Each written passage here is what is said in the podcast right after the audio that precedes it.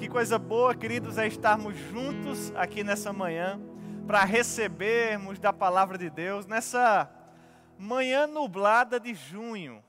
Né? Um clima tão agradável aqui na nossa Rainha da Borborema.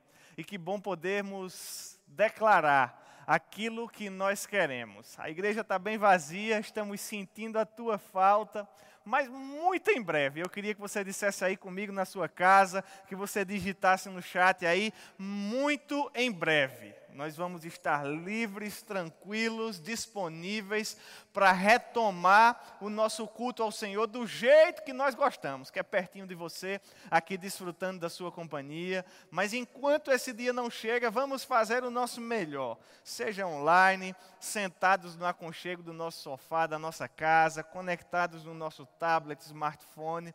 O que importa é que nós estamos juntos. Graças a Deus pela sua presença. Muito obrigado por se fazer presente nessa manhã, para que nós possamos iniciar, essa nova série, Correndo a Carreira. O tema da vez, Correndo a Carreira. E eu queria convidar você para abrir comigo lá no livro de Hebreus, no capítulo 11, porque nós somos uma igreja de fé. Nós somos o povo da fé. O livro de Hebreus, no capítulo 11, ele vai nos introduzir esse conceito de fé que ficou tão familiar aos nossos corações. E a Bíblia diz no verso 1 que a fé é a certeza das coisas que nós esperamos. E queridos, eu quero nessa manhã te convidar a junto comigo estar bem certo firme na certeza daquilo que nós esperamos. Nós não esperamos que as coisas piorem, nós esperamos que as coisas melhorem. É por isso que nós somos o povo da fé.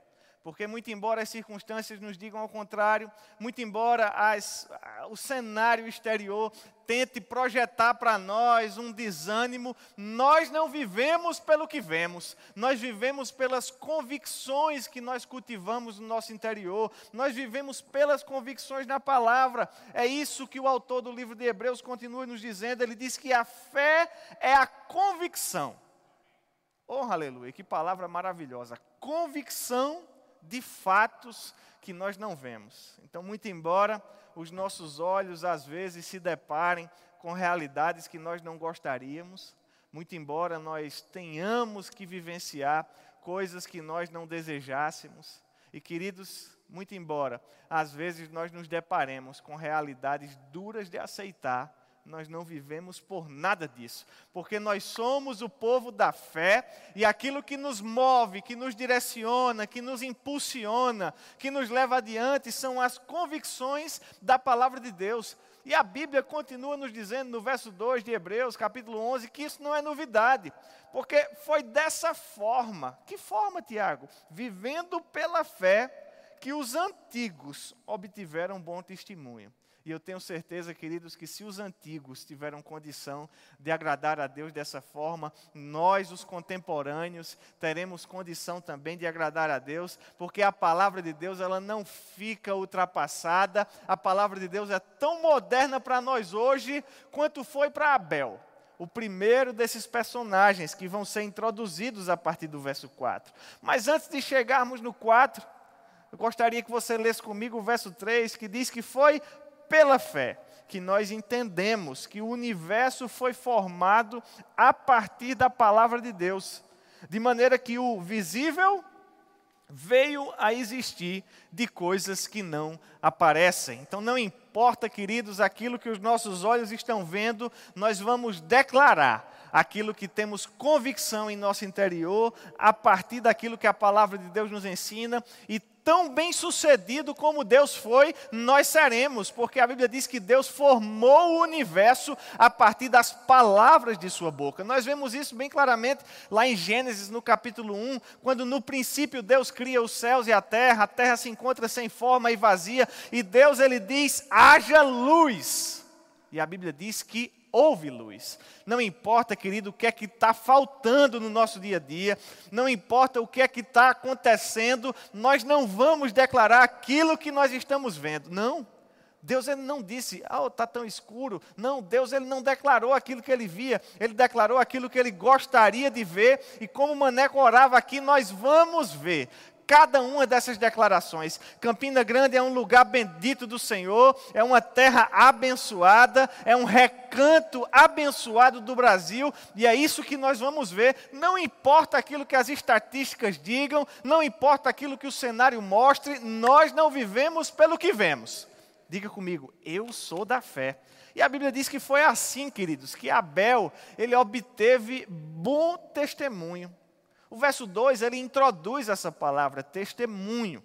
Né? E essa palavra, ela vem da palavra grega, hum, é, que a palavra grega martus, né? E é importante nós percebermos porque essa palavra ela vai nos acompanhar ao longo de todo o capítulo 11 e invadir até mesmo o capítulo 12, que vai ser objeto do nosso estudo no instante. A Bíblia diz no verso 4 que Abel, ele obteve esse bom testemunho no momento que pela fé ofereceu um sacrifício a Deus. Enoque, pela fé, agradou a Deus e foi transladado. Noé aparelhou uma arca e pela fé proporcionou a preservação da humanidade. Abraão foi chamado para uma terra prometida e sem saber para onde ele partiu pela fé. A Bíblia diz que Sara recebeu poder para ser mãe aos 91 anos de idade. Olha que coisa maravilhosa. E o verso 11, perdão, 13 do capítulo 11, ele vai nos dizer que todos esses que são citados como exemplo de fé, eles viveram uma longa jornada de fé e chegaram ao final de suas vidas sem obter a promessa, apenas contemplando ao longe, saudando-a e confessando como estrangeiros e peregrinos sobre essa terra. Sabe, queridos, a nossa pátria não é daqui, nós não somos desse mundo, nós estamos de passagem. Você é peregrino, peregrino e logo logo nós estaremos com Deus no nosso lugar eterno.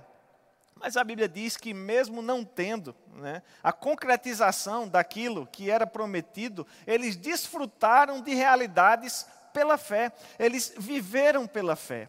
E muitas vezes, quando a gente se depara com esse conceito de fé que Romanos capítulo 11 nos traz, a gente fica pensando que fé é uma coisa, que fé é um acontecimento pontual, né? que fé é um instante, quando na verdade a Bíblia está nos introduzindo aqui que fé é uma jornada, fé é uma carreira, fé é uma corrida. E como corrida, eu quero que você pense comigo, que uma corrida ela se faz com a sucessão de passos. Da mesma forma, a nossa corrida de fé, ela precisa suceder um passo após o outro. Porque se nós damos um passo, mas não fazemos mais do que isso, nós não estamos indo para lugar nenhum. Né? Então é muito importante nós entendermos que Deus ele tem proposto para nós essa corrida, essa jornada, essa sucessão. E o capítulo 11 ele vai continuar falando de Abraão que se dispôs a sacrificar Isaac pela fé. Isaac abençoou a Jacó e Esaú pela fé. Jacó abençoou os filhos de José, apoiado no seu cajado, adorando a Deus pela fé. José, ele programou o que deveria acontecer depois do seu sepultamento pela fé. É importante nós percebermos, queridos, porque José disse: Olha, pega os meus ossos e leva com vocês, porque vocês vão chegar no lugar aonde Deus mandou. Aí lá vai o povo saindo do Egito com um, um né, o, os ossos, né, a ossada de José para levar para um lugar que Deus disse que seria deles. Nós precisamos estar convictos do que aquilo que Deus disse que seria nosso vai ser, queridos, do que o que Deus apontou para a tua vida vai acontecer. Você vai avançar, você não vai ficar pelo meio do caminho, mas você vai cumprir com perseverança a carreira que Deus tem para nós. Moisés, ele recusou a ser chamado filho da filha de Faraó e deixou de lado os prazeres transitórios do pecado, para viver aquilo que Deus tinha para ele, atravessando o Mar Vermelho, como quem passa por terra seca. Josué viu as, as muralhas de Jericó caírem, Raabe acolheu os espias e foi preservadas, preservada. A Bíblia fala ainda de Gideão, Baraque, Sansão, Jefité, Davi, Samuel e vários profetas que trilharam essa jornada de vida por meio da fé. Verso 33 do capítulo 11, a Bíblia ela segue falando que esses, por meio da fé, subjugaram reinos, praticaram a justiça, obtiveram a promessa, fecharam a boca dos leões, extinguiram a violência do fogo, escaparam ao fio da espada, da fraqueza tiraram forças e fizeram-se poderosos em guerra. Puseram em fuga estrangeiros exércitos, mulheres receberam pela ressurreição seus mortos, alguns foram torturados não aceitando resgate para obterem uma superior ressurreição. Outras, por sua vez, outros, por sua vez, passaram por escárnios, açoites, sim, até algemas e prisões. Foram apedrejados, provados, cerrados ao meio, mortos ao fio da espada. Andaram peregrinos vestidos de pele de ovelhas, de cabras, necessitados, afligidos, maltratados, homens dos quais o mundo não era digno. Tantos exemplos, queridos, que nós temos aqui de pessoas que passaram momentos de realizações, mas também momentos de privações, momentos de facilidade, mas também momentos de dificuldade. E sabe de uma coisa? Essa jornada da fé, ela não é uma garantia de uma vida de sombra e água fresca mas ela é sim uma garantia de que Deus nunca vai nos abandonar. Quer afligidos, quer maltratados, quer passando por tribulações, Deus está conosco, queridos, e por meio das convicções que a palavra nos diz, nós poderemos sair mais do que vencedores. Afinal de contas, o que é que pode nos derrotar? O que é que pode nos afastar do amor de Deus? Nada pode nos separar do amor de Deus, nem a vida, nem a morte, nem perigo, nem espada, nem as coisas do presente, nem as coisas do porvir. Eu, queridos, e você precisamos estar bem certos do amor de Deus na nossa vida. E a Bíblia continua dizendo, no verso 39, que todos estes obtiveram bom testemunho. Olha a palavra testemunho aparecendo novamente aqui não obtiveram, obtiveram esse bom testemunho, mas, contudo, a concretização da promessa, ela ficou para um segundo momento, por haver Deus provido coisa superior a nosso respeito, para que eles, sem nós, não fossem aperfeiçoados. E é nesse contexto, queridos, de tantos exemplos de fé, que nós nos deparamos com o capítulo 12 de Hebreus, verso 1, que diz: portanto, olha só, por essa razão, desta maneira, desta sorte, desta forma, portanto, também nós, visto que temos a rodear-nos tão grande nuvem de testemunhas, desembaraçando-nos de todo o peso e do pecado que tenazmente nos assedia, e eu gostaria que você me acompanhasse nessa leitura do capítulo 12 de Hebreus. Corramos com perseverança a carreira que nos está proposta. O verso 2 diz: olhando firmemente para o Autor e Consumador da nossa fé, Jesus, o qual, em troca da alegria que lhe estava proposta, suportou a cruz, não fazendo caso da ignomínia ou da vergonha, e está assentado à destra de Deus. Considerai, pois, atentamente, o verso 3 nos diz, aquele que suportou tamanha oposição dos pecadores contra si mesmo, para que não vos fatigueis desmaiando em vossa alma. Que texto maravilhoso da palavra de Deus que nos ensina, nos incentiva e nos mostra ao mesmo tempo qual é a expectativa de Deus a respeito dessa carreira que tem proposta para nós. Eu quero que você coloque no chat aí comigo. Eu tenho uma carreira para correr. Deus propôs para você uma carreira. Deus propôs para mim uma carreira. E nós vamos correr. Nós vamos avançar. Nós não vamos ficar parados. Mas nós vamos cumprir aquilo que Deus pensou para cada um de nós. Agora, no momento que o autor da carta de Hebreus, ele vai introduzir essa jornada que é mostrada para nós como uma corrida. Estou correndo a carreira. O autor ele diz: "Olha, gente, do jeito que a gente viu no capítulo 11, tanta gente boa que viveu e morreu pela fé, a gente tem uma nuvem de testemunhas tão grande, a gente tem uma nuvem de exemplos tão grande, a gente tem pessoas que passaram por situações boas e situações difíceis, e nenhuma dessas pessoas ela deve ser motivo para que nós fraquejemos na nossa carreira. Pelo contrário, a realização, a superação, a vida e o testemunho de fé delas deve servir para nós como um estímulo, como um exemplo. Para quê, Tiago? Para nos desembaraçar de todo o peso e do pecado que tenazmente nos assedia.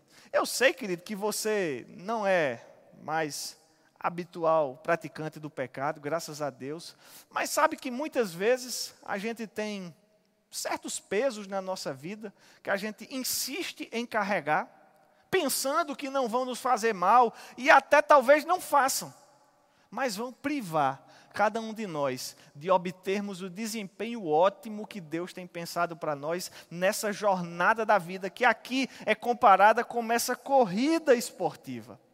Eu gosto, queridos, de pensar sempre, quando eu leio esse texto, numa maratona. Eu não sei se você gosta de correr, eu gosto bastante de correr. Corro um bocado com minha esposa Raquel, está até me deixando agora sozinho, rapaz. Não está correndo mais comigo, está grávida, sete meses já, a barrigona já está aparecendo. Mas, queridos, correr é para nós uma lição no nosso dia a dia.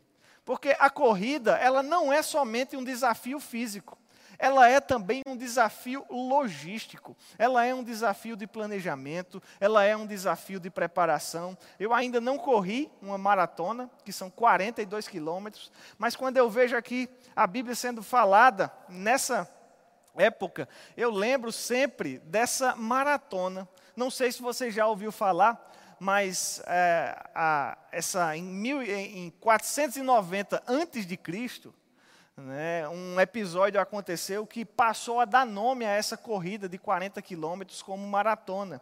Né, o Feidípedes, Feidípedes né, um combatente grego, ele saiu da cidade de Maratona, onde estava sendo travada uma batalha contra os persas, e ele correu 40 quilômetros. As versões mais aceitas da história contam que ele correu esses 40 quilômetros entre a cidade de Maratona e a cidade da Grécia para contar que a batalha havia sido vencida. Agora, queridos, imagina comigo, o cara sair de uma cidade, um soldado, né, que não tem um preparo para correr, até tem um bom preparo físico, mas 40 quilômetros não são brincadeira, né? Quem já corre, não sei se você corre aí, se você está em casa nos acompanhando e gosta de correr também, coloca aí no chat as tuas marcas, se você gosta de correr 5 quilômetros, 10 quilômetros, 10 milhas, 21 quilômetros, que é uma meia maratona. Se tem alguém aí no chat que já correu uma maratona de 42 quilômetros e 195 metros, coloca aí no chat também. E talvez você possa até pensar, Tiago, mas essa distância entre a cidade de Maratona e da Grécia é de 40 quilômetros e esse cara fez esse percurso em 490 antes de Cristo. Como é que se tornou a maratona a prova que nós conhecemos hoje de 42 quilômetros e 195 metros? Em 1908, nas Olimpíadas de Londres, já na era moderna dos Jogos Olímpicos, né, a família real, cujo rei na época era o rei Eduardo VII, que era o bisavô da rainha Elizabeth, que a gente conhece hoje. O rei Eduardo VII da Inglaterra, ele era filho da rainha Vitória. Ele pediu para afastar um pouquinho o ponto de largada para que ele do jardim do castelo de Windsor conseguisse acompanhar o início da prova. Porque a prova de maratona na Olimpíada, ela começa e tem um percurso de 40 quilômetros, atualmente de 1908 para cá, 42 quilômetros, 195 metros, até o ponto de chegada que geralmente acontece dentro do estádio. Então, para acompanhar a largada do conforto do seu jardim, como ele não tinha YouTube que ajudasse você e eu a acompanhar do conforto da nossa casa, ele pediu para afastar a largada um pouquinho, e a partir de então, aquela prova que era de 40 quilômetros passou a ficar de 42, 195. E a prova ela começa, roda, roda, roda, e ela, a chegada, ela geralmente nos Jogos Olímpicos acontece dentro de um estádio, aonde o corredor ou os corredores, eles estão rodeados por um estádio lotado de pessoas torcendo por eles.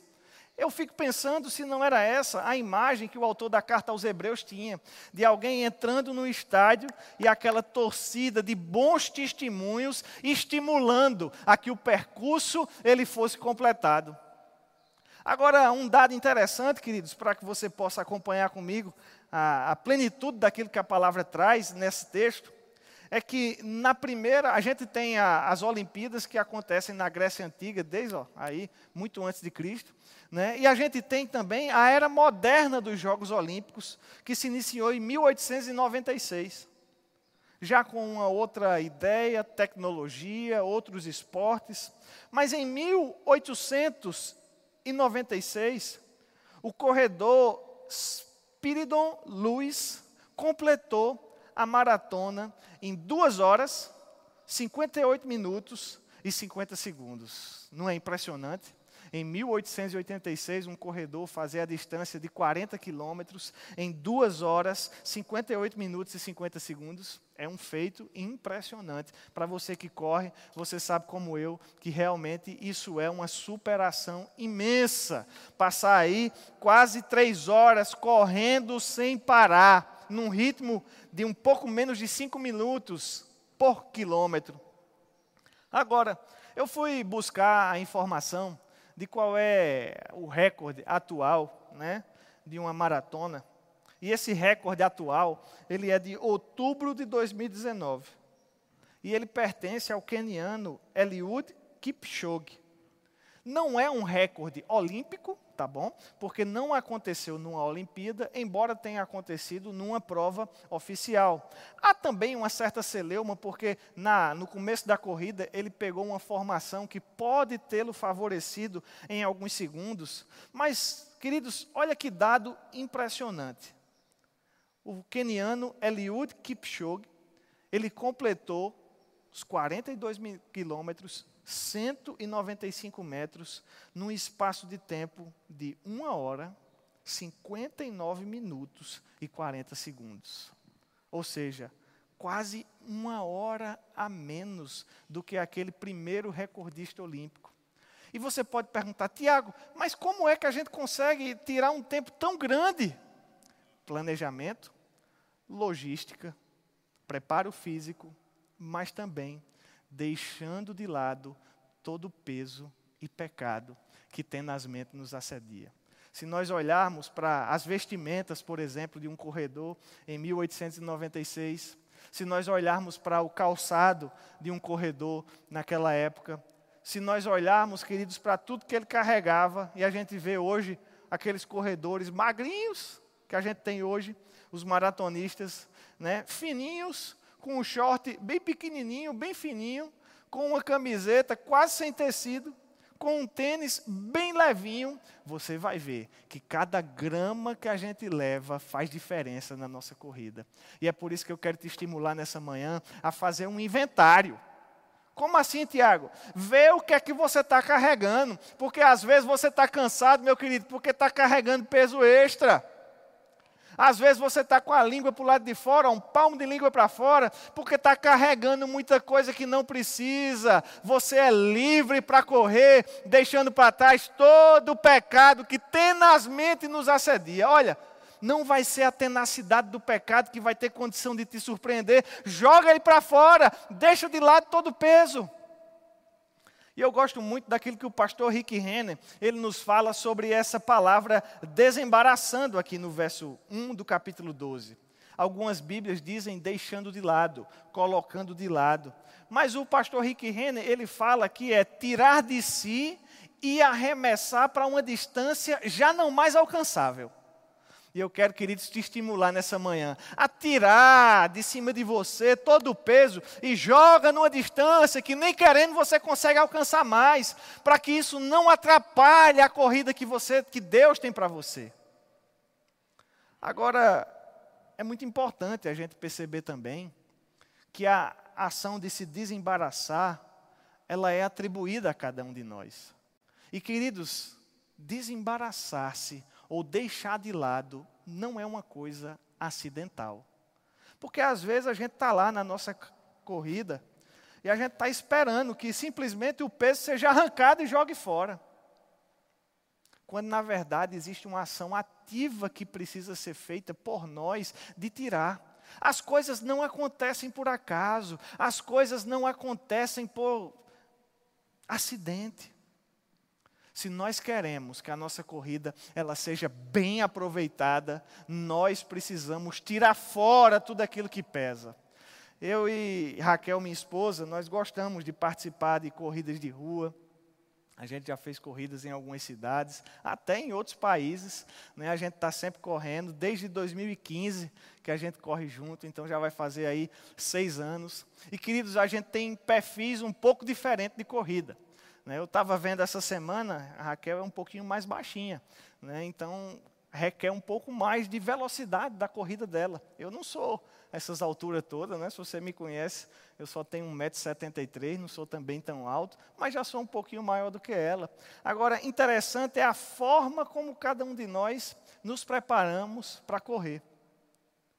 Quando a gente vai fazer uma prova dessa, eu gosto, talvez você me conheça, sabe que eu sou um pouco mais metódico. Né? Eu gosto até mesmo de anotar, eu anoto aqui no meu antebraço com a caneta, quando eu vou terminar cada quilômetro.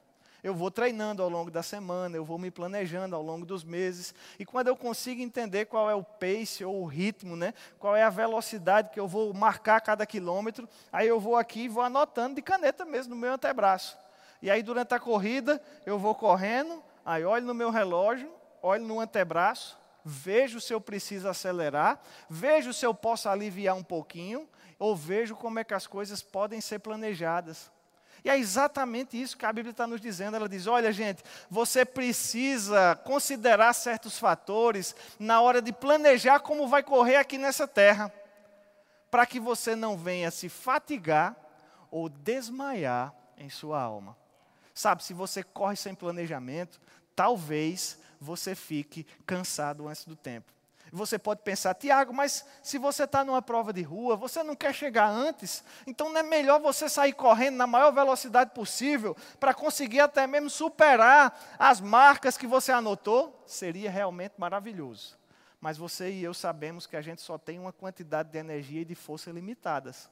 E muitas vezes, se a gente sai a todo vapor num primeiro momento, lá no finalzinho da corrida, não é incomum nós vermos pessoas que deram força demais no momento e agora já não têm energia para continuar.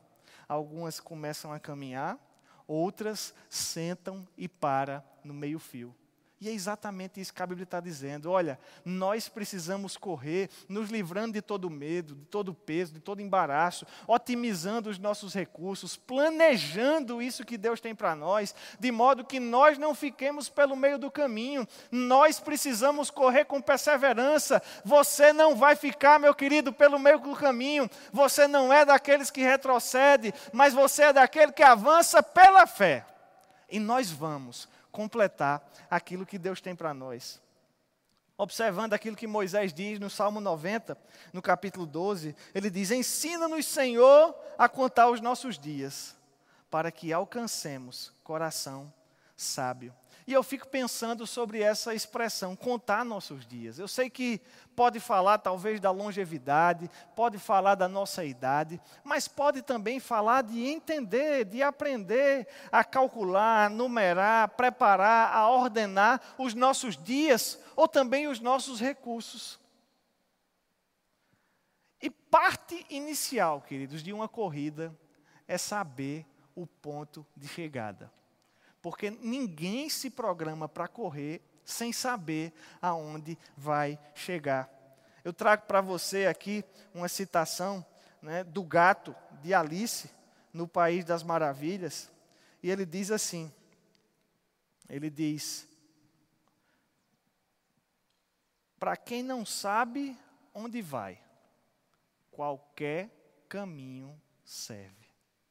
Então nós precisamos entender no primeiro momento para onde nós estamos indo, o que é que nos impulsiona, o que é que nos leva adiante, aonde nós vamos chegar. E uma vez que nós tenhamos clareza de onde nós vamos chegar, nós conseguiremos completar a carreira planejando e otimizando o nosso trajeto para cumprir com segurança aquilo que Deus espera de cada um de nós. É interessante que a corrida, queridos, ela tem algumas fases. Eu não sei se você sabia. Mas uma corrida, ela pode ser dividida nas fases de partida, percurso e chegada. E a fase de percurso, ela pode ser ainda também subdividida. É interessante pensarmos porque a largada, ela conta muito. Hoje pela manhã está acontecendo, espero que você esteja assistindo a nossa ministração, ao nosso culto, e não ao grande prêmio de Fórmula 1 do Azerbaijão que está acontecendo. Mas quem gosta de Fórmula 1 sabe. Opa, o negócio tremeu até aqui quando a gente falou na concorrência, né? Mas quando a gente fala de Fórmula 1, queridos, você sabe que largar bem já é meio caminho andado. Há 15 dias atrás aconteceu o GP de Mônaco, que é um dos mais antigos e tradicionais na Fórmula 1. E quase sempre, quem larga na frente, se não quebra, se não bate, chega ao final sem ser ultrapassado. Na vida cristã, uma boa largada é fundamental. Agora, nem sempre largar somente é suficiente. Porque a Bíblia nos mostra o exemplo na, na, na palavra de Deus de 300, cerca de 300 líderes que largaram bem, mas apenas 75 que terminaram completando aquilo que Deus tinha para eles, da mesma maneira que largaram. A fase do percurso, ela pode ser dividida em aquisição de velocidade, manutenção de velocidade e já a perda de velocidade, que vai acontecendo quando o desgaste físico ele vai se acentuando. No esporte a motor, isso vai acontecendo quando o carro vai se desgastando, quando o combustível vai finalizando, quando os pneus já estão desgastados. Já deu para perceber que de corrida eu gosto. Né? O apóstolo Guto brinca comigo, e provavelmente ele está certo, que corrida eu gosto até de jegue, porque se tiver um jegue correndo na TV, eu vou parar e vou assistir. Né? Mas, queridos, esse mundo esportivo, esse mundo da corrida, ele pode trazer ensinamentos para nós. E é isso que a palavra de Deus ela faz quando compara a nossa vida com a corrida, a nossa vida com a jornada. E sabe de uma coisa? Nós não podemos nos comparar com outras pessoas, porque nós não sabemos qual é a corrida deles, para onde eles estão indo, ou até mesmo que fase da corrida eles estão enfrentando. Se eu, que já estou numa fase de manutenção da velocidade, olho ao lado e me comparo com alguém que já está em perda de velocidade, eu posso desanimar e acabar ficando para trás, sem cumprir aquilo que Deus tem para nós. Se eu me comparo com alguém que está adquirindo velocidade, eu posso gastar recursos que não vão permitir que eu complete o recurso, que eu complete o percurso da forma desejada. Não se compare com ninguém, meu querido, porque a corrida que Deus tem para você é exclusiva. A gente tem no mundo da corrida as corridas de velocidade, e eu acho que você já deve conhecer o Usain Bolt, né? Corredor jamaicano, fortão, é aquele que faz assim, né? Quando ganha a corrida, faz um, um relâmpago aí, um raio, né? Sei lá. Fortão. Se você vê a musculatura dele, ela, aquela musculatura é desenvolvida para uma prova de 100 metros rasos, aonde a velocidade é tudo.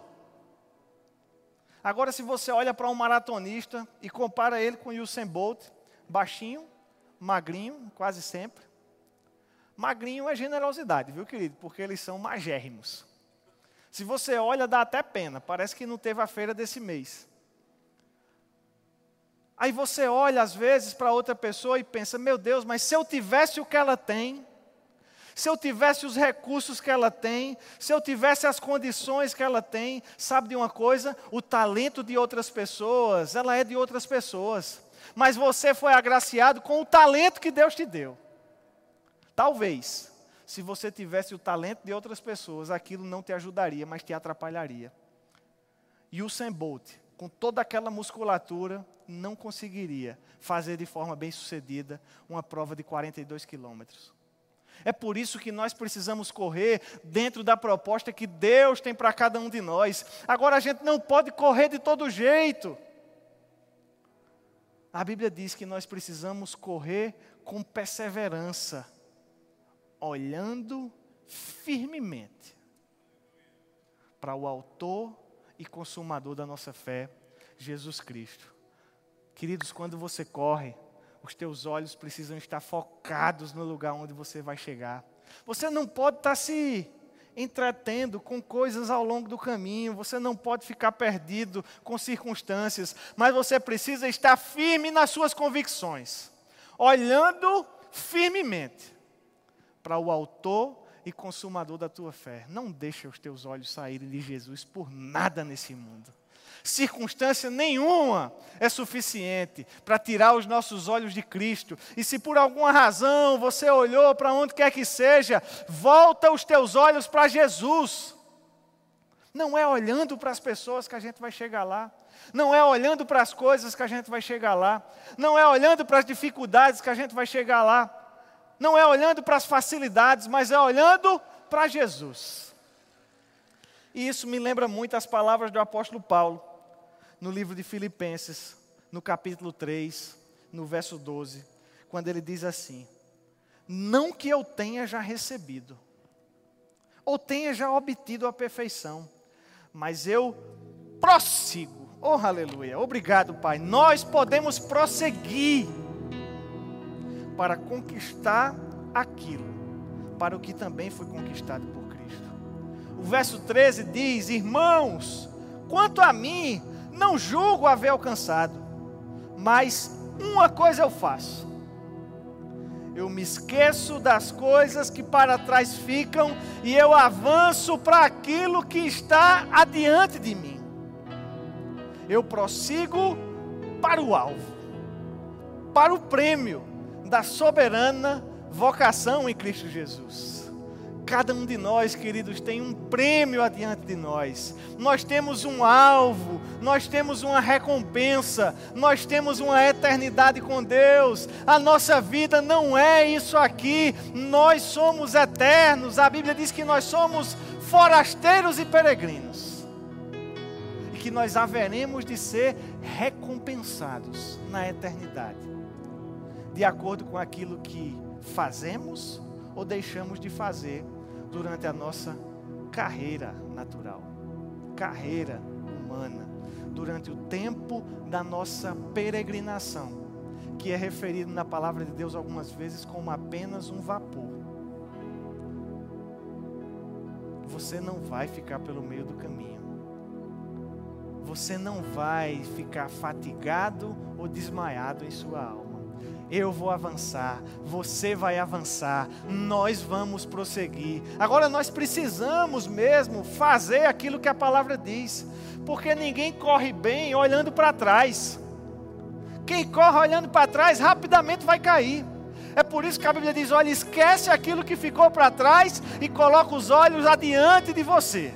Paulo diz: uma coisa eu faço. Não deixa, querido, esse peso te atrasar. Não deixa esse peso comprometer o teu destino, a tua chegada, porque existe uma grande nuvem de exemplos que podem nos mostrar que se eles conseguiram, nós vamos conseguir também.